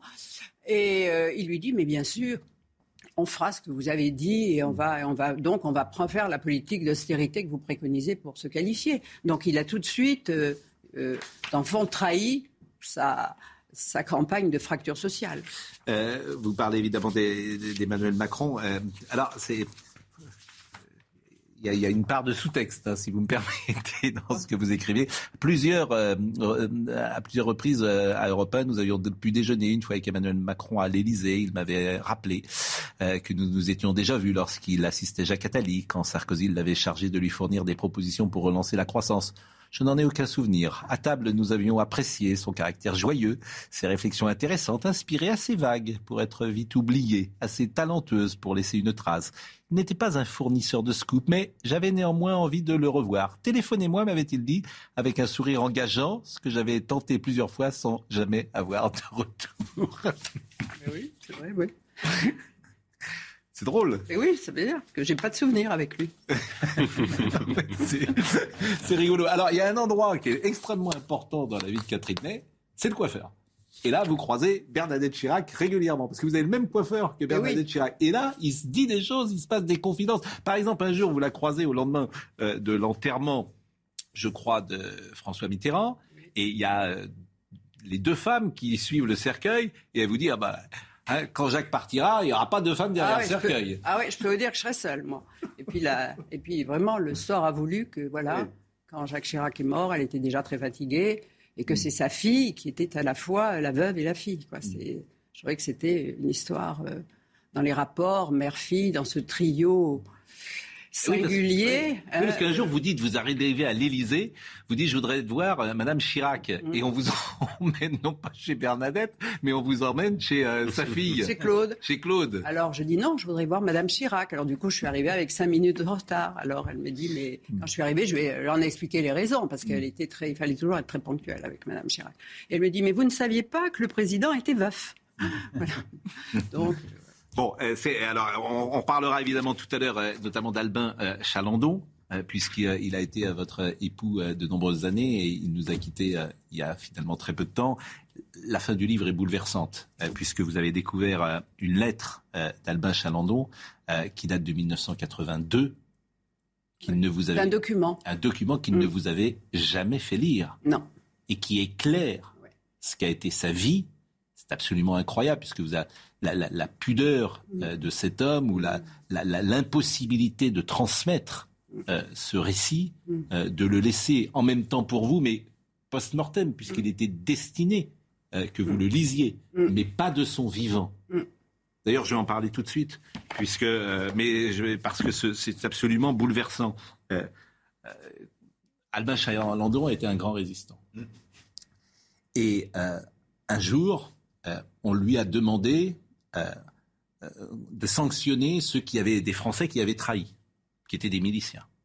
Bon. il a fallu exécuter. Et qui, ont été la raison de l'exécution de 70 jeunes à la Ferté-Saugeoire. Hein, voilà. Donc c'était des, c'était des, c'était des agriculteurs chez qui le maquis, ils étaient 500 dans la forêt d'Orléans, venait se ravitailler. Vous voyez, on leur donnait des bons de, j'ai oublié le nom, mais enfin de, de, de, voilà, de réquisition. Et après, ils étaient payés. Mais donc, certains, ça les agaçait. Hein, et on a demandé donc à Albin Chalandon, qui dirigeait euh, une troupe Il a reçu les ordres d'exécuter ces deux hommes. Voilà. Et il l'a fait. Et quand il n'a pas voulu, il y avait une bagarre avec les Allemands. Euh, quand il est revenu, le maquis a été séparé. Quand il est revenu, euh, les ordres avaient été donnés. Les maquisards avaient déjà demandé aux deux, un père et un fils, de creuser leur tombe. C'était. Mais ces gens, ces maquisards, ils avaient euh, pris aux Allemands un camion où il y avait de la bière. ils étaient tous ivres. Et ils riaient à l'idée de devoir faire ce travail.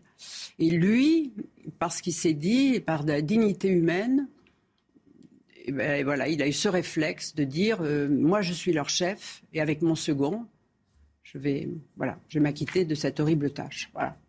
Alors, et, il l'a fait. Quand j'ai lu ces textes, euh, et il m'en avait parlé quand je l'ai rencontré pour dire que ça lui avait euh, que ça l'avait perturbé. On n'en avait plus jamais parlé. Oui, on n'en parlait plus, mais je le savais. Ah, vous le saviez?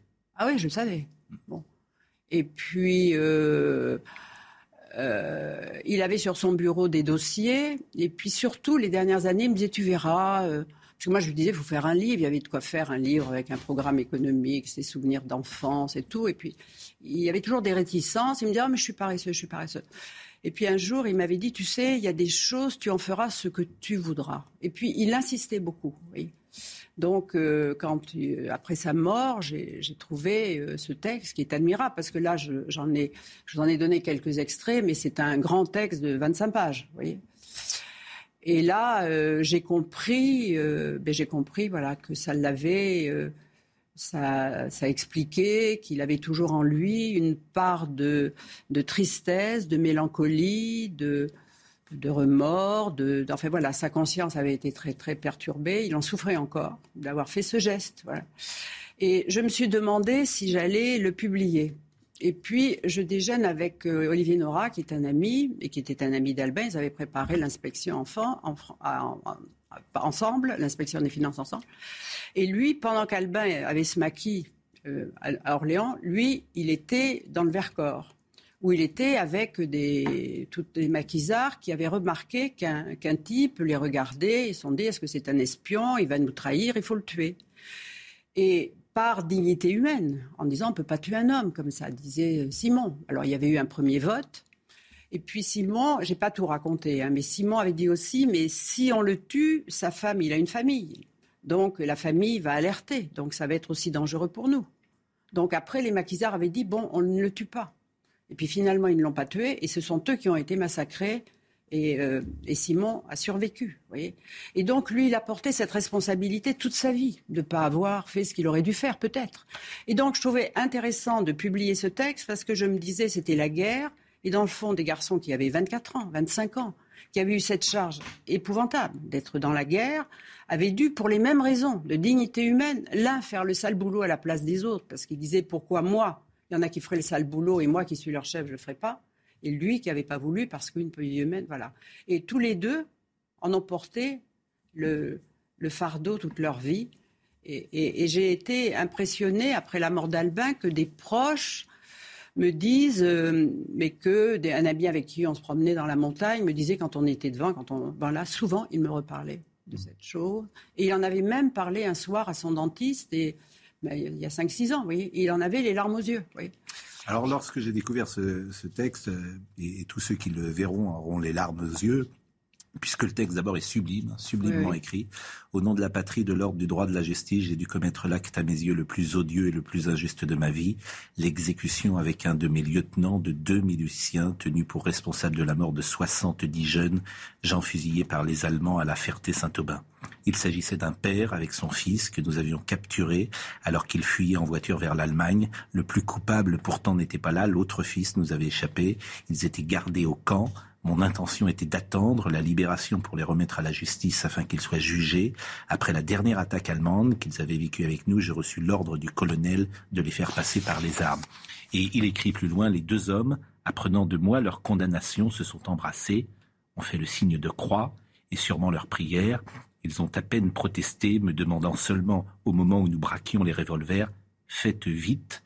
Leur calme, leur courage, leur absence de haine à notre égard sont restés pour moi un exemple et surtout une leçon, l'incapacité pour l'homme de juger son prochain. Ce jour m'a fait devenir un autre. Outre la tranquillité du sommeil qui m'a fui pour de nombreuses années, j'ai perdu celle de ma conscience. C'est un texte absolument sublime et je pense que vous avez eu raison de le, de le publier parce que, comme vous dites, ces jeunes gens avaient 23 ans, 24 ans et, et toute leur vie a été marquée par ça. Oui, c'est ça. D'ailleurs, euh, Monseigneur de Romanet, que j'avais vu, euh, qui préparait l'homélie euh, pour Albin dans la, messe des Invalides, m'avait dit que d'abord, quand je lui ai fait lire le texte, il était bouleversé. Il m'a dit, mais c'est une leçon, il faut en parler. Il m'a dit depuis qu'il en parlait, quand il rencontrait des jeunes, pour voir, que, pour expliquer ce qu'était la guerre. Voilà, et voilà. Et c'est pour ça aussi que je l'ai publié. L'impossibilité pour les hommes de juger de juger son prochain. L'incapacité pour l'homme de juger son prochain. Catherine Ney, donc tu le sais bien, le temps passe. Alors c'est lui qui disait ça. Oui. Tu le sais bien, le temps passe. Oui, oui. C'était une phrase euh, qu'il euh, vous répétait. Euh, les républicains, c'est toujours difficile d'enchaîner mmh. avec des choses beaucoup plus prosaïques et euh, notamment euh, l'élection euh, de Éric Ciotti et de Valérie Pécresse hier bah, pour le deuxième tour des, Républicains. quel regard vous portez aujourd'hui sur cette classe politique et, et, pourquoi pas sur une femme qui pourrait ces prochains mois avoir un rôle important? D'abord, je vois que c'est un, débat où les républicains D'abord, euh, les résultats montrent que ils étaient euh, chacun quatre à peu près à hmm. égalité. C'est quatre quarts breton, à dire. Oui, d'ailleurs, c'est pas. Oui, j'ai pensé la même chose. Oui. Bon, c'est assez drôle d'ailleurs comme Mais c'est vrai. Donc euh, il n'y a, a, pas de vainqueur hmm. finalement. Mais probablement, hmm. probablement, c'est le vainqueur. Si c'est le numéro un, c'est Ciotti. Mais mais il a. Je pense que c'est c'est Madame Pécresse qui va être. Euh, et la, question, c'est peut-elle arriver au second tour face à Macron mm. et peut-elle battre euh, Macron mm. C'est ça la, question qui se pose aujourd'hui. Ce qui est intéressant dans cette primaire, c'est que les, ceux, ceux, qui se sont affrontés, qui étaient concurrents, ne se sont pas écharpés comme il y a cinq ans, parce qu'il n'y avait pas de haine recuite dans les placards comme en 2016. Vous voyez, il y avait des gens qui se détestaient, et ça avait été assez désagréable. Vous voyez, quand euh, Juppé a, a été euh, défait, il a tenu des propos sur les uns et les autres, on sentait une amertume profonde, et, et il y avait beaucoup d'acrimonie, ce qui n'est pas le cas. Ils se sont tous. Alors je pense qu'il doit y avoir des grosses déceptions euh, chez les uns, chez les autres ce matin, surtout en disant c'est à Epsilon qui les hmm. séparait.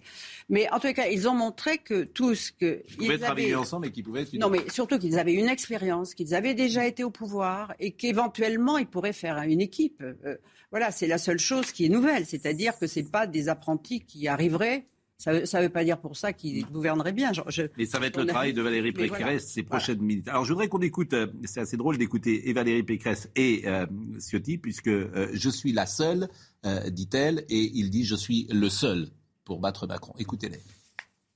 Je suis le seul à pouvoir battre Macron en rassemblant tout le peuple de droite.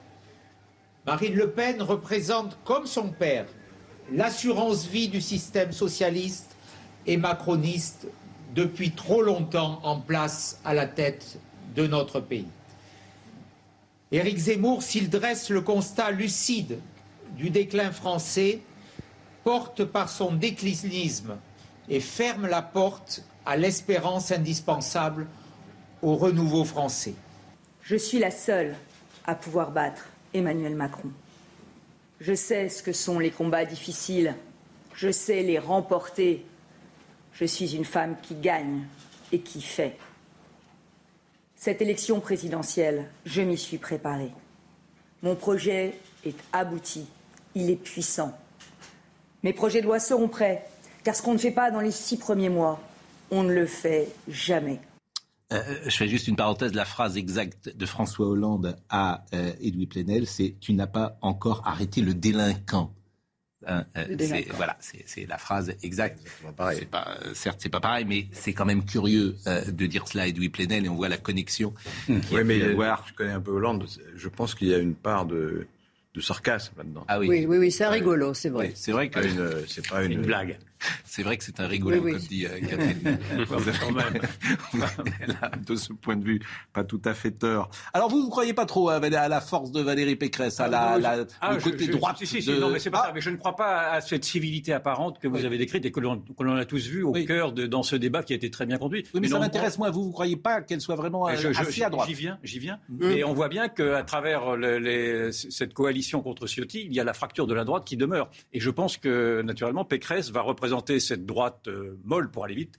Et alors, elle ne sera pas élue hein, dans ces cas-là. Parce que c'est ce que C'est pour ça que j'ai des doutes sur elle-même. Je pense qu'on est dans un, dans un moment de radicalité où l'on a besoin euh, d'avoir des, discours un peu carrés, donc comme mm. celui que tenait Ciotti. Et je ne suis pas sûr que Pécresse. Euh, si tant est qu'elle soit élue, parce qu'il faut attendre. dans cette hypothèse où elle est élue, je ne suis pas sûr que, que Pécresse puisse rameuter autant que que pourrait le faire Ciotti. Mais bon, alors il y a une image. Je projette moi-même dans mes, dans mes opinions. Il y a une image qui m'a frappé et Catherine Ney va pouvoir la commenter, cette image. C'est euh, Valérie Pécresse hier qui, qui parle. Et, à côté, il y a Xavier Bertrand, regardez, qui est là, euh, la, dureté de la vie politique, l'humiliation de la vie politique. Euh, vous avez été le compagnon d'Albin Chalandon. cette vie qui est faite, effectivement, c'est pas si fréquent dans des vies professionnelles d'être parfois, de perdre parfois avec les élections, d'être humilié, comme l'a été Xavier Bertrand hier. Oui, d'ailleurs, là, on se dit l'utilité des masques parce qu'on ne voit pas vraiment sa tête. non, mais c'est très douloureux parce que c'est quelqu'un qui s'y est préparé, qui a cru en lui, qui n'arrêtait pas de dire je suis le meilleur. C'est vrai qu'il était parti en flèche relative. Bon, mais c'est vrai qu'on a vu très vite aussi qu'il est arrivé à un palier et qu'il n'a pas cassé le match. Ce qui lui a, s'il était monté tout de suite à 19-20, il n'aurait pas rallié les, Républicains. Donc il l'a fait presque contraint et forcé. Et le fait de revenir après avoir été parti et dire qu'on ne revenait pas, ça lui a sûrement nuit auprès des militants, parce que ce sont des militants. Euh, oui, mais il y a quelque chose, et c'est pour ça que c'est intéressant aussi votre témoignage.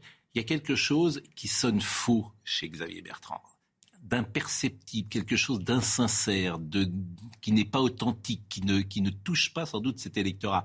Et dans votre bouquin, par exemple, euh, quand Albin euh, Chalandon rentre le soir, il dit qu'est-ce qu'il est maladroit, Juppé etc. Donc il y a parfois... Vous changez de, de, personnage. Oui, mais ce que je veux vous dire, c'est que pour toucher le public, pour euh, accéder sans doute à la dernière marche, il n'y a pas que l'intelligence, il n'y a pas non plus que ce qu'on a fait, il y a autre chose, il y a l'ADN de celui ou de bien celle. Sûr, voilà. et c'est ça, et certains l'ont et d'autres ne l'ont pas. Mais voilà, c'est toute la question.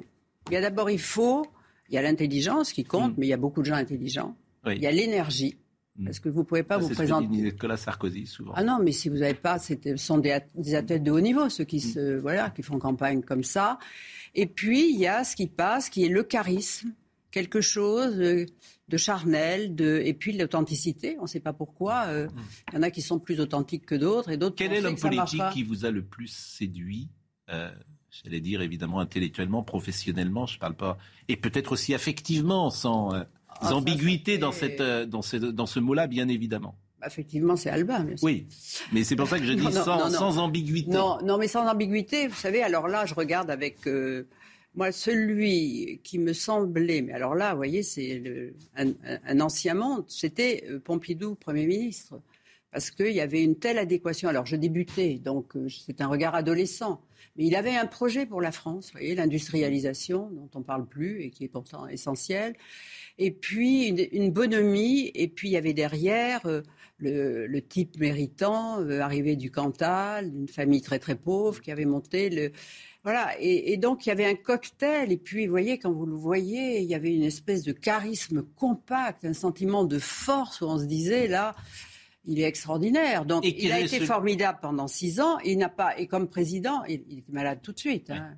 Donc il n'a pas donné. Euh, moi, je dis que je préfère euh, Pompidou Premier ministre à Pompidou Président, parce qu'on l'a vu de jour en jour se dégrader. C'est quelque chose d'épouvantable à, voir. Voyez. Et quel est celui qui vous a le moins séduit? Qui m'a le moins séduit euh, bah, sans doute euh, dans les présidents, mmh. euh, bah, sans doute François Hollande, encore que je pense que c'est l'homme avec lequel on a le plus envie de dîner un soir pour rire. Voyez, donc humainement, c'est un homme qui a des qui a, qui, qui, a des, qui a une forme de séduction, mais intellect... enfin, je veux dire, mais politiquement, je ne peux pas dire qu'il m'est séduite. Non. Xavier Bertrand, on va l'écouter parce qu'il a réagi et c'était intéressant de l'écouter hier. C'est difficile la vie politique, Monsieur Bertrand, quand même, non? Et vous ne euh, croyez pas que la vie des gens est bien plus difficile que la vie politique? Franchement, la vie des gens est bien plus difficile que la vie politique. Il faut accepter les règles. Ça n'a pas suffi. Je n'ai pas réussi à, convaincre pour pouvoir figurer au second tour et pour l'emporter. Alors maintenant, le plus important pour moi, c'est ce rassemblement, ce sont les valeurs que nous portons. Et c'est cet idéal pour lequel je continuerai à me battre. D'ici quelques instants, je vais rejoindre Valérie Pécresse. Euh, à son quartier général pour lui témoigner mon soutien. Et j'ai aussi indiqué à Christian Jacob que samedi, samedi prochain, j'étais bien évidemment disponible pour montrer que tous les candidats à ce premier tour se rejoignaient, se retrouvaient derrière celui ou celle qui l'emportera pour ce congrès et qui défendra nos couleurs et nos valeurs à cette élection présidentielle. C'est l'engagement que j'avais pris depuis le début, c'est l'engagement que je tiens, au-delà même de nos candidatures, au-delà même de nos personnalités, de nos ambitions il y a quelque chose qui à la fois nous dépasse et nous rassemble, c'est l'intérêt de la France et des Français. Xavier Bertrand, plein de dignité. Hier soir, ah je voulais vous dire un mot sur Éric Zemmour, parce qu'il sera à, Villepinte euh, ce week-end, même s'il y a une pétition, ça c'est assez extraordinaire d'ailleurs, de Stéphane Troussel, euh, qui est euh, le président de Seine-Saint-Denis, qui a décidé de lancer une pétition contre les meetings d'Éric Zemmour. C'est absolument fascinant. vous oubliez de dire une chose. Bah, c'est que la société qui organise le Viparis, euh, le groupe Viparis accueille dimanche en seine de, de, lutte contre les discriminations, etc., etc. Et donc c'est elle qui organise le, bon. le meeting de Zemmour. Il y a une contradiction quand même. Comme il nous reste euh, juste quelques secondes, je voulais Zemmour est pour les discriminations. Comme il nous reste quelques secondes, je voulais saluer notre ami Philippe Labro qui va présenter dimanche à 23h sur C8 euh, l'essentiel chez euh, Labro. vous pourrez regarder cela à, à, partir de 23h derrière un excellent film d'ailleurs qui sera programmé sur C8 qui s'appelle L'Auberge Rouge. Et il a reçu euh, Benabar, le chanteur Benabar, qui est très proche de Renault et qui lui expliquait euh, sa complicité avec le chanteur. Vous travaillez aussi de temps en temps, et je sais que c'est un de vos amis, avec euh, Renault, puisque vous chantez avec lui un duo qui s'appelle Chez les Corses. Oui. Alors c'est quoi chez les Corses bah, Chez les Corses, c'est un restaurant euh, dans le Luberon. On a tous les deux une maison avec euh, avec Renault et euh, c'est des copains de Renault à l'origine qui m'a présenté ces, ces deux restaurateurs corses et qui sont devenus des amis. Et, et, cette chanson est vraiment autobiographique parce que c'est l'histoire d'un d'un gars qui est déprimé, qui va voir un copain qui est encore plus déprimé que lui. Donc Renault était tout tout indiqué pour le casting. Et puis en l'occurrence, chez les Corses, c'est vraiment des amis communs et de et d'aller refaire le monde avec Renault chez les Corses, ça nous est arrivé 50 fois, donc c'est tout à fait autobiographique. Allez, viens, on va manger chez les Corses pour tuer le temps, légitime défense. Déprimons main dans la main, ça sert à ça les copains. Les copains d'abord. Ouais, c'est bah moi j'ai un peu ce culte là, ouais, un peu caricatural de l'amitié, euh, euh, du restaurant, de, l'ivresse, euh, de refaire le monde, de massacrer des chansons françaises au piano avec des copains moitié bourrés. on, partage ce, goût-là avec François. On a même des copains en commun. On a des copains en commun. Ah ah ouais, ce côté-là qui rend la vie un peu plus belle, un peu plus, un peu plus tolérable. Très belle émission, dimanche 23h chez Labro. François Morel, Camille Chabou, Benabar et avant euh, l'auberge rouge, ça dure 1h30, donc ça sera euh, vers 23h. Euh, mon Noël à moi, c'est tous les jours. J'ai envie de dire, celle qui va parler maintenant, elle fait peut-être ce métier parce que vous l'avez fait avant elle, je sais que vous l'aimez beaucoup, c'est Sonia Mabrouk.